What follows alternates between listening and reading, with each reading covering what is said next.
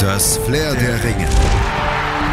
Der Podcast rund um die Olympischen Spiele auf meinsportpodcast.de. Der vorletzte Entscheidungstag bei Olympia konnte die deutsche Bilanz nur bedingt frisieren. Gold beim Favoritensieg des Vierer-Kajaks, das war dann das Highlight der Nacht. Doch danach, da platzten dann leider reihenweise Träume. Ja, Träume von einem ebenso großen Happy End wie für den Paddler Ronald Raue bei Sebastian Brendel oder auch bei Johannes Vetter im Speerwerfen oder bei Roger Kluge auf der Bahn oder, oder, oder. Aber es gab auch Lichtblicke wie Konstanze Klosterhalfens fast deutscher Rekord oder Melat Kejeta im Marathon und Leistungen, die uns ja medaillentechnisch auch noch auf morgen hoffen lassen. Der Tag, der pendelte also irgendwo zwischen Glücks- und Kotzgefühlen hin und her. Das sind zwei Zitate, die später noch kommen. Nicht, dass ihr meint, ich fange schon zu Beginn an, hier gleich irgendwelche Verbalinjurien loszulassen. Nein, das sind Zitate. Hätte ich, habe ich auch gleich gekennzeichnet. So. Und gestern hatten wir ja im Zusammenhang mit dem modernen Fünfkampf auch über das Thema Tierquälerei gesprochen, nachdem ja die deutsche Trainerin Kim Reisner Annika Schleu aufgefordert hatte, das störrische Pferd, das ihr die Medaille verwehrt hatte, mit der Gerte ordentlich zu schlagen. Und die Trainerin hat wohl auch selbst mit der Faust zugeschlagen. Ja, und diese Aussagen, die haben jetzt Konsequenzen für die weiteren Wettkämpfe. Wurde die Trainerin nämlich aus dem Verkehr gezogen, durfte beim Männerwettkampf nicht mit dabei sein. Da hat der DOSB ausnahmsweise mal richtig reagiert und nicht wie der Weltverband, dessen deutscher Präsident dann nur sagte, so, moderner Fünfkampf, das war alles genial, das war alles super. Diese Meinung, die hat er relativ exklusiv dazu und über den modernen Fünfkampf allgemein und als Sportart ist sicher noch nicht das letzte Wort gesprochen worden. Da wird jetzt ja ein ordentlicher Stein ins Rollen gekommen sein und heute müssen wir noch über eine andere unschöne Geschichte sprechen, denn der italienische Doppel-Olympiasieger über 100 Meter und mit der Staffel Lamont Jacobs ist ins Zwielicht geraten wegen zweifelhafter Kontakte. Ja, die Times berichtet, dass Jacobs bis März mit einem Ernährungsberater zusammengearbeitet hatte, gegen den in Italien wegen des betrügerischen betrügerischen illegalen Handels mit Steroiden ermittelt wird. Giacomo Spazzini heißt der, ist ein Profi-Bodybuilder und auch Fitnesstrainer und hatte eben mit Jacobs zusammengearbeitet und diese Zusammenarbeit jetzt auch als Schlüssel zu dem Erfolg des Sprinters hochstilisiert, dafür gerühmt im März, als dann begonnen wurde, gegen Spazzini zu ermitteln, hatte Jacobs sich aber getrennt. Das sagt zumindest jetzt sein Manager. Na gut, wir lassen erst einmal die Unschuldsvermutung stehen, aber die Leistungssteigerung von Jacobs in den letzten Monaten, die wirft natürlich schon Fragen auf, die vor allen Dingen vor diesem Hintergrund jetzt noch weiter ausdiskutiert werden müssen. Ja, bis Jahresanfang, da hatte Jacobs Bestzeit über 100 Metern gerade mal bei 10,03 Sekunden gelegen. Im Vorjahr war er überhaupt nicht über die 10 8,10 hinausgekommen und im olympischen Finale, da lief er jetzt den Europarekord von 9,80 Sekunden und war damit eine Hundertstel schneller als Usain Bolt 2016 beim Olympiasieg in Rio. Und weil Jacobs erst im Mai erstmals überhaupt unter 10 Sekunden gelaufen war, gehörte er als einziger 100 Meter Finalstarter von Tokio nicht zum Testpool der Athletics Integrity Unit. Die hat nämlich nur die weltbesten Athleten auf dem Kicker und das mm, mit einer nicht ganz aktuellen Rangliste offensichtlich wir haben hier nicht nur die weltbesten Athleten auf dem Kieker, nein, wir haben den kompletten vorletzten Olympiatag auf dem Kieker jetzt hier beim Flair der Ringe auf meinsportpodcast.de mit meiner Wenigkeit Moritz Knorr und Malte Asmus. Kanu. Und wir starten goldig. Der eine Kanute erlebte einen würdigen Schlusspunkt seiner Karriere, der andere ging leer aus und überlegt jetzt vielleicht doch noch bis Paris weiterzumachen. Der Kajakvierer mit Routinier Ronald Raue war derjenige mit, den, mit dem Highlight zum Abschluss. Er holte seine fünfte Goldmedaille und die zweite goldene nach 2004. Da hat sich ein Kreis geschlossen für den am Ende überglücklichen, der jetzt bei der Schlussfeier auch die deutsche Fahne tragen darf. Und ja, schon beim Schlussspurt waren ihm da auf dem Kajak fast die Tränen gekommen. schon als ich gesehen habe, dass wir vorne sind, habe ich mich von den Emotionen überrennen lassen, hat er hinterher gesagt. Raue freute sich über den tollen Karriereabschluss natürlich. Gold für Deutschland vor Spanien und der Slowakei und das nach dieser schwierigen Vorgeschichte. Ja, das stimmt, denn die Deutschen mussten ja mit dem Ersatzboot antreten. Ihr habt das vielleicht mitbekommen, denn das eigentliche Boot, das war ja beim Verladen in Luxemburg von einem Gabelstaplerführer gerammt worden und ja, der Ersatz kam dann ja Gott sei Dank noch rechtzeitig in Tokio an. Und das haben die Vierer und die und die überglücklichen Vierer haben dann im Interview des DOSB, ich mach den Satz nochmal, und die überglücklichen Vierer haben dann natürlich auch im Interview des DOSB ein bisschen was zu ihrem Finallauf und zu ihren Emotionen zu sagen gehabt. Wie fühlt sich das denn jetzt an, diese Medaille umgehängt bekommen zu haben? Wir, wir sind natürlich unheimlich glücklich. Wir haben jetzt äh, fünf Jahre darauf hingearbeitet. Die letzten Jahre oder letzte, das letzte Jahr war kein einfaches gewesen. Für die meisten nicht. Und äh, ja, wir sind äh, glücklich, dass wir trotz der Umstände unsere Leistung äh, hier auf den Punkt abrufen konnten und äh, Gold mit nach Hause nehmen konnten. Es war aber schon ein harter Kampf heute mit den Spaniern. Wie haben die Fahrer die letzten Meter des Rennens empfunden? Ja, also uns war natürlich bewusst, wir ähm, haben eigentlich dieses Duell mit den Spaniern schon die letzten fünf Jahre geführt. Ähm, wir haben uns gegenseitig immer wieder ausgespielt, ausgeguckt und immer wieder Stärken und Schwächen analysiert. Und es war klar, dass wir heute ein Fluchtrennen versuchen, weil wir im Endspurt in der Regel schneller waren und äh, ehrlich gesagt waren wir alle erschrocken gerade, dass sie doch etwas weiter vor waren, als wir es im Rennen so empfunden hatten. Aber ähm, ja, letztendlich zählt es auf der Ziellinie. Wir sind froh, dass es äh, ein gutes Rennen war. Auch, ich glaube, für die Zuschauer ein spektakuläres Rennen. Es war einem olympischen Finale würdig und äh, ja, wir waren einfach froh, dann letztendlich als Erster über die Ziellinie zu gefahren zu sein. Ähm, aber es war ein klasse Rennen trotzdem. Nach dem Rennen flossen ja ein paar Tränen. Wie emotional war es denn, dieser Zieleinlauf? Schön, dass du sagst ein paar. Ja, es waren ein paar mehr.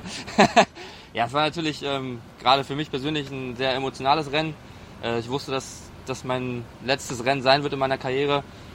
Aber ich habe im Vorfeld schon gemerkt, auch in den letzten zwei Tage, dass äh, wir zu viert hier extrem gut funktionieren. Wir haben super viel Potenzial im Boot gehabt und komischerweise war ich nicht so aufgeregt, wie ich das vermutet hatte, sondern ich war wirklich auf den Punkt fokussiert und als dann aber dieser Zieldurchlauf kam und äh, ich habe uns vorne gesehen, da waren natürlich alle Dämme gebrochen und die Emotionen haben sich dann überschlagen und tun es immer noch. Wie wurde es hinten im Boot wahrgenommen? Ja gut, bei uns hinten, wir haben hinten generell immer das Gefühl, ein bisschen weiter hinten dran zu sein, glaube ich. Also wenn als Ronny vorne schon gejubelt hat, haben wir wahrscheinlich hinten noch weiter geschoben. Also der haben wirklich bis zur Ziellinie keine Ahnung gehabt, ob wir jetzt vorne sind oder nicht. Aber wir hatten eigentlich ausgemacht, dass wir, wenn wir zu weit hinten sind, bei 200 Metern Endspurt fahren. Der kam nicht. Deswegen dachte ich eigentlich, dass wir ganz gut liegen müssten. Aber wenn ich das Video jetzt nochmal gesehen habe, äh, bin ich eigentlich der Meinung, hätten wir bei 200 Meter losfahren müssen. Aber hat ja trotzdem geklappt. Na klar war es äh, super emotional. Ähm, ich glaube, da geht einem alles so, was man jetzt die letzten fünf Jahre erlebt hat, einfach durch den Kopf. Ähm, ja, wie, wer alles unterstützt hat oder ja, auch vorher im Rennen, so was, was könnte schiefgehen oder was auch nicht und wie hat man sich vorbereitet. Aber das war alles auf den Punkt, irgendwie hat es gestimmt, wie der Ronny schon gesagt hat. Und das hat man in den letzten ein, zwei Tagen bei uns allen Vieren schon gemerkt. Irgendwie war jeder da, wo er sein sollte, so mit dem Kopf und auch mit dem mit der Einstellung und mit seiner Form. Ähm, deswegen war das heute eigentlich relativ entspannt, muss ich auch sagen. Also klar, das Rennen war dann schon ein bisschen stressig auch für den Kopf vorher. Wenn man jetzt es so sieht, dann äh, ja, hätte einem das vorher jemand gezeigt, dann wäre es glaube ich noch stressiger geworden. So hatte ich das Gefühl, dass wir eigentlich noch besser lagen als da. Ähm, ja, hat alles gut funktioniert und äh, wir hätten auch nur ein Zentimeter vor den Spaniern sein müssen. Deswegen war diese halbe, diese ein, zwei Meter schon sehr viel. Wie zufrieden kann denn der Deutsche Kanuverband jetzt mit der Ausbeute bei diesen Spielen insgesamt sein? Hat man sich da nicht vielleicht auch ein bisschen mehr erhofft? Ja, also wir sind auf jeden Fall sehr zufrieden, sowohl auch als der Verband. Ähm, es hat jetzt bei manchen äh, Bootsklassen nicht gereicht, die ganz knapp an den Medaillen mit einem vierten Platz vorbei äh, geschubbert sind. Äh, das ist natürlich super ärgerlich und wir kennen das selber aus unserer Karriere, wenn man dann an den Medaillen knapp vorbeifährt. Also für die Sportler ähm, ist es auf jeden Fall sehr, sehr hart. Und äh, ansonsten die Slalomkanuten haben super vorgelegt. Äh, wir haben jetzt auch mit ein paar Medaillen noch hinterher schieben können. Und von daher vom Verband her können wir auf jeden Fall zufrieden sein. Und äh, ja, wenn man zumindest in andere Sportarten guckt. Ich denke auch zweimal Gold, einmal Silber und dreimal oder sogar viermal Bronze ist, glaube ich, nicht so schlecht für den Verband. Und, und sicherlich äh, ist dann auch der Moment da, wo man sich auch mal hinterfragt, aber das ist auch notwendig. Aber wie gesagt, das Team hinter uns, die am Ende gepaddelt sind, hat so viel äh, so viel Energie da reingesteckt und Herzblut und auch einfach Vollgas gegeben. Deswegen ist die Medaillenbilanz Bilanz, äh, spiegelt nicht das wieder, was jeder investiert hat. Deswegen, aber das ist Sport. Äh, da sind immer mal auch andere vorne und äh, wir werden stärker zurückkommen. Und zu Ronny Raue müssen wir noch fragen, Sie werden, äh, und Ronny Raue wird ja morgen dann bei der Abschlussfeier die deutsche Fahne tragen. Wie hat er davon erfahren und was bedeutet ihm diese Ehre? Ja, ich habe äh, vorhin äh, tatsächlich bei den Interviews in der Mixzone davon erfahren. Ich glaube, es hat sich jemand verquatscht, der es hätte noch nicht sagen sollen, weiß ich nicht. Auf jeden Fall wissen wir es und es wussten dann auf einmal alle und es hat mich natürlich ähm, ja, unendlich stolz gemacht und äh, ist nochmal das Sahnehäubchen oben drauf hier zu der Goldmedaille und ja, was soll ich sagen, das, äh, das krönt natürlich alles. Lisa Jahn und Sophie Koch, die kamen im ersten Kanadierrennen der Olympiageschichte für Frauen auf einen sehr guten vierten Platz, aber für den Kajakvierer der Frauen, da reichte es im Finale nur zu Platz fünf. Der verpasste erstmals seit 1988 in Seoul das Podium. Ungarn holte hier Gold vor Belarus und Polen und eine Enttäuschung aus deutscher Sicht war auch die Tatsache, dass es im Einer Kanadier am Ende gar nichts gab.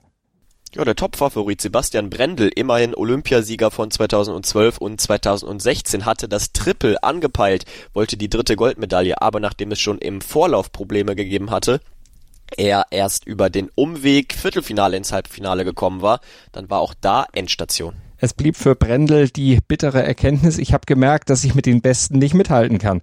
Und Konrad Scheibner, der schaffte es immerhin im Finale auf Platz 6. Unterm Strich aber ist das Abschneiden der deutschen Kanumannschaft schon eine Enttäuschung. Der war, der Verband war mit einer ganz anderen Erwartungshaltung nach Tokio gekommen. Ja, und die sportliche Führung macht dieses Resultat jetzt so ein bisschen Sorgen. Man hat Angst, dass der Abstand zur Weltspitze außer im Kajak größer geworden ist. Wenn wir das mal vergleichen mit Rio vor fünf Jahren, da hatte Deutschland viermal Gold geholt. Dieses Mal nur einmal. Insgesamt gab es nur drei Medaillen. Ja, und sechs waren im Vorfeld angepeilt worden. Also die Kajakfahrer, die haben es ja eben in ihrer Bilanz noch ein bisschen positiv verkauft. Die Verbandsspitze es da, wie gehört, schon kritischer. Und er sagte auch der DKV-Präsident Konietzko, da wurden Fehler gemacht, die es jetzt zu analysieren gilt. Also da muss eine Aufarbeitung offenbar dringend her. Denn die Bilanz der Kanuten, die wurde letztlich dann wirklich nur dadurch aufgehübscht und ins Soll gebracht, dass die Kanuslalom-Abteilung eigentlich überperformt hatte. Die haben nämlich in allen vier Disziplinen Edelmetall geholt und das zählt am Ende dann mit rein. Also die Rennsportabteilung, ja, die hatte richtig, richtig Luft nach oben. Leichtathletik. Keine Medaille gab es zum Start der Olympianacht, aber die hatte ebenso wenig jemand erwartet wie die Platzierung, die am Ende dann dabei rausgekommen war. Die beste Marathonplatzierung, nämlich für Deutschland seit Olympia vor 25 Jahren, 96 in Atlanta. Melat Kejata, die wurde im Frauenrennen, nämlich jetzt in Tokio, beziehungsweise in Sapporo, Sechste. Ja, und das trotz der wieder einmal brütenden Hitze in Sapporo. Dazu hatte sie auch noch Magenprobleme auf der Strecke. Sie hat trotzdem echt gut mitgehalten, lag bis nach Kilometer 30 sogar noch in der Spitzengruppe, aber dann gab es davon eine Tempoverschärfung und diese Spitzengruppe fiel dann so ein mhm. bisschen auseinander. Ja, dafür hatten die Kenianerinnen gesorgt und die machten dann auch Platz 1 und 2 unter sich aus. Gold ging an Perez Jepchishir vor Brigitte Kosgei und Bronze holte Molly Seidel aus den USA. Deborah Schöneborn, die belegte einen doch recht guten 18. Rang Rang und Katharina Steinruck, die wurde 31. Besser als Melat Kejeta war übrigens zuletzt nur Katrin Dörre-Heinig. Die war 1996 in Atlanta Vierte geworden. Zuvor hatte sie 1988 in Seoul schon Bronze geholt und mittlerweile, ja, ist sie als Bundestrainerin für den Erfolg von Kejeta mitverantwortlich. Auf Platz 8 und nur knapp über ihrem deutschen Rekord kam über 10.000 Meter Konstanze Klosterhalfen ins Ziel. 26 Hundertstel, die fehlten ihr am Ende zur neuen Bestzeit. Sie zeigte bei wirklich schwierigen Bedingungen ein richtig gutes Rennen und war zu Recht auch stolz und glücklich. Und sie hatte ja auch wirklich eine komplizierte Saison. Bis hierhin, Ende Februar, hatte sie in den USA den deutschen Rekord über 10.000 Meter verbessert auf 31.01.71.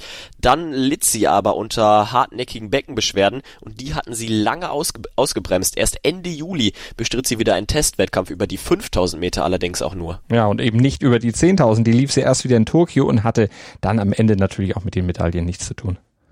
Dafür wären natürlich ganz andere Zeiten nötig gewesen. Etwas mehr als eine Minute schneller war nämlich die neue Olympiasiegerin Sifan Hassan aus den Niederlanden. Die holte nach Gold über 5000 Meter und Bronze über 1500 Meter ihr zweites Gold, ihre dritte Medaille in Tokio vor Kalkidan, Gesa Henje aus Bahrain und Lites Senbet Gide aus Äthiopien.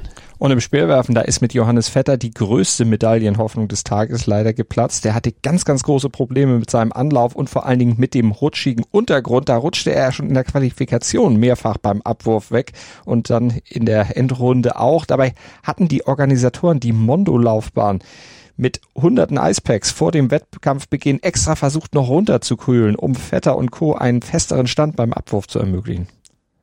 Ja, und jetzt kommt auch das von dir angesprochene Zitat, denn Vetter fand das Ganze, ja, ich mach oder ich sage diese Anführungsstrichen jetzt wenigstens verbal, verbal mal dazu, zum Kotzen und echt bitter. Das war sein Fazit. Der Anlaufbelag sei für einen Athleten von seiner Statur einfach nicht gemacht. Das könne für ihn gefährlich werden und sei nicht gesund. Die anderen, die kamen damit deutlich besser zurecht. Vetter schaffte nur 82,52 Meter und war bereits nach drei Würfen raus. Dafür sprang sein Teamkollege Julius Weber, Julian Weber, pardon, in die Bresche, warf gleich im ersten Versuch Saisonbestleistung mit 85,30 Meter. Und das langte immerhin für den vierten Platz. Vetter wurde Neunter und die 1500 Meter der Männer gewann der favorisierte Norweger Jakob Ingebrigtsen in neuem Europarekord. 49 Hundertstel war er schneller als die alte Bestzeit von Mo Farah. Silber ging an Timothy Cheruyot aus Kenia und Bronze holte der Brite Josh Kerr. Mit der US 4x400 Meter Staffel gewann dann doch noch Alison Felix ihre elfte olympische Medaille. Gold war es am Ende fast vier Sekunden vor Polen und Jamaika. Für die USA war das die siebte olympische Goldmedaille mit dieser Staffel in Folge. Und den Hochsprung der Damen gewann Maria Lasitskene aus Russland vor Nikola McDermott aus Australien und Jaroslava Mahucic aus der Ukraine holte sich die Bronzemedaille. Marie-Laurence Jungfleisch wurde nur Zehnte. Karate. Für Jonathan Horn war die Olympiapremiere im Karate schnell beendet und vor allem schmerzhaft beendet. Richtig, denn kurz vor Ende seines zweiten Kampfes verletzte er sich schwer am Ellenbogen und schied aus. Helfer eilten herbei und legten den Karate-Weltmeister auf eine Trage. Wahrscheinlich, so lauten die ersten Vermutungen, hat er sich das Ellenbogengelenk ausgerenkt. Bitter, denn Horn, der führte in seinem zweiten Vorrundenkampf beim Kumite über 75 Kilogramm gegen den Georgier Akania mit 4 zu 3, stürzte dann fünf Sekunden vor Schluss auf die Matte und genau dabei zog er sich dann die Verletzung zu. Der siebenmalige Europa- und amtierende Weltmeister, der galt als Favorit im Schwergewicht. Damit geht auch jetzt die letzte deutsche Hoffnung beim kurzen Karate-Gastspiel ohne Edelmetall von der Matte. Und bei Horn, da sorgte dafür eben dieses Verletzungsdrama bei Noah Bitsch, dem anderen Deutschen, der war gestern schon raus. Da war es ein angeblich fingierter Kampf, der ihm das ausbrachte. Wir haben gestern ja schon drüber gesprochen, tja. Und nun verschwindet Karate wieder aus dem Programm, quasi in der olympischen Versenkung in Paris 2024 ist die Sportart nämlich nicht mehr mit dabei. Radsport. Wieder keine Medaillen heute auf dem Bahnrad Oval. Roger Kluge und Theo Reinhardt, die verpassten durch einen Sturz im Madison Edelmetall am Ende deutlich. Zweimal waren die beiden ja in der Disziplin schon Weltmeister, aber heute lief es einfach nicht. Da kam Kluge im letzten Rennviertel zu Fall und dann langte es nach diesem Sturz äh, nur noch zu Platz neun. Kluge gab dann aber zu, schon vor seinem Sturz nicht im Vollbesitz seiner Kräfte gewesen zu sein. Es war ein bis, es hat ein bisschen was gefehlt. Der Kopf wollte die Beine nicht so ganz, sagte er danach. Der Olympiasieg, der ging an Dänemark. Und im Teamsprint, da schied Lea Sophie Friedrich im Viertelfinale aus und er lag knapp gegen die Ukrainerin Starikova. Dafür steht Emma Hinze im Halbfinale und darf weiter von ihrer zweiten Medaille in Tokio träumen. Und sie schlug dabei nicht irgendwen, sondern die Kairin-Olympiasiegerin Shanne Braspenic aus den Niederlanden. Und dabei wurde Hinze auch beflügelt von der Erinnerung an ihren eigenen Kairin-Wettbewerb, mit dem sie überhaupt nicht zufrieden gewesen war. Sie war heute die schnellste Sprinterin des Tages und dürfte dann auch morgen nur schwer zu schlagen sein. Und dann gab's noch im Kairin der Männer einen vielversprechenden Start von Maximilian Levi, der wurde Zweiter seines Laufs, steht im Viertelfinale und Stefan Bötticher, der qualifizierte sich über den Hoffnungslauf für die nächste Runde. Für Levi wird das Weiterkommen nun auch eine Frage der Kondition werden. Er bezahlte ein wenig für seinen fünften Platz im kräftezehrenden Sprint, berichtete er danach im ZDF. Er sagte, ich bin ja keine 20 mehr. Mein Körper schreit eigentlich immer nach Ruhe, aber mein Herz versteht es nicht und sagt weiter, immer weiter. Frei nach Olli Kahn. Basketball. Das passt im Grunde auch zu den Amerikanern und den Basketballern. Der Auftakt, der war sehr holprig, am Ende war es dann goldig. Die haben nämlich jetzt die USA zum 16. Mal Olympiagold gewonnen und damit ihre Serie auf vier Titel in Folge ausgebaut. Im Finale gab es den Sieg gegen Frankreich 87 zu 82 und gegen die Franzosen hatten die USA zum Start des Turniers noch verloren gehabt. Du hast das angesprochen, der Start war ja nicht so gut und sie hatten auch im Finale zunächst Schwierigkeiten. Ihre ersten acht Dreierversuche gingen allesamt daneben.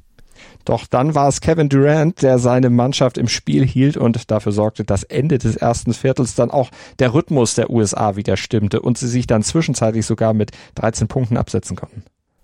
Durant war es dann auch, der immer wieder eine Antwort hatte, wenn die Franzosen wieder ranzukommen drohten und war am Ende mit 29 Punkten Matchwinner und Topscorer seiner Mannschaft und Garant für die nächste Goldmedaille der USA und die hatte er sogar mit zwei Freiwürfen kurz vor Schluss auch selbst absichern können. Bronze sicherte sich im kleinen Finale gegen Slowenien das Team aus Australien. Golf.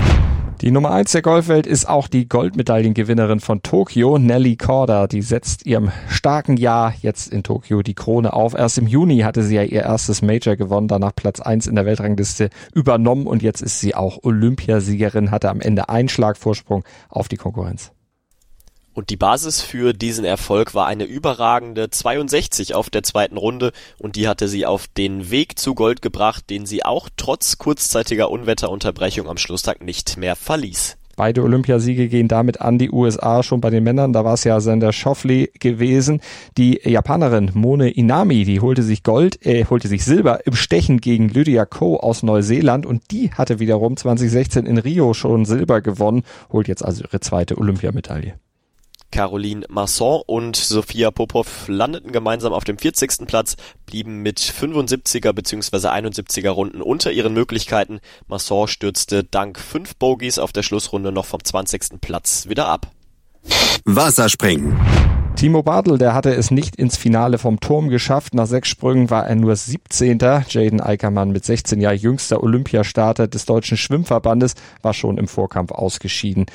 Und die Medaillen im Finale gingen letztlich an Cao Juan aus China vor Yang Jian aus China und Thomas Daly, der holte sich dann im abschließenden Turmwettbewerb noch die Bronzemedaille für Großbritannien. Beachvolleyball. Die Europameister sind nun auch die Olympiasieger Anders Mohl und Christian Syrum aus Norwegen. Die bezwangen in der Neuauflage des EM-Endspiels das Weltmeisterduo Oleg Stojanowski und Václav Krasilnikov mit 2 zu 0. An den beiden Russen waren ja auch schon die Träume von Julius Tole und Clemens Wickler im Viertelfinale zerplatzt. Reiten. Die deutschen Springreiter, die kehren ohne Medaille aus Tokio zurück. Im Teamfinale, da platzte die Equipe mit dem Weltranglistenersten Daniel Deuser, als Deuser nach einem Fehler an der dreifachen Kombination aufgab. Am Ende stand ein enttäuschender Platz. Neun Olympiasieger wurde Schweden im Stechen gegen die USA. Bronze ging an Europameister Belgien. Und dann machen wir noch ein paar News in kurzer Folge. Fangen wir an mit Baseball. Japan hat dort zum ersten Mal olympisches Gold gewonnen. Im Finale besiegten die Gastgeber die USA mit 2 zu 0. In der vergangenen Woche hatte Japans, hatten Japans Frauen ja bereits Gold im Softball gewonnen. Zum zweiten Mal nach 2008 und wie auch damals schon gegen das US-Team. Und im Handball, da jubeln die Franzosen. Der Rekordweltmeister, der hat sich im Endspiel gegen Dänemark mit 25 zu 23 durchsetzen können. Da erfolgreiche Revanche für die Finalniederlage 2016 in Rio genommen und Bronze ging an Spanien. Die hatten dann am Vormittag Ägypten geschlagen mit 33 zu 31.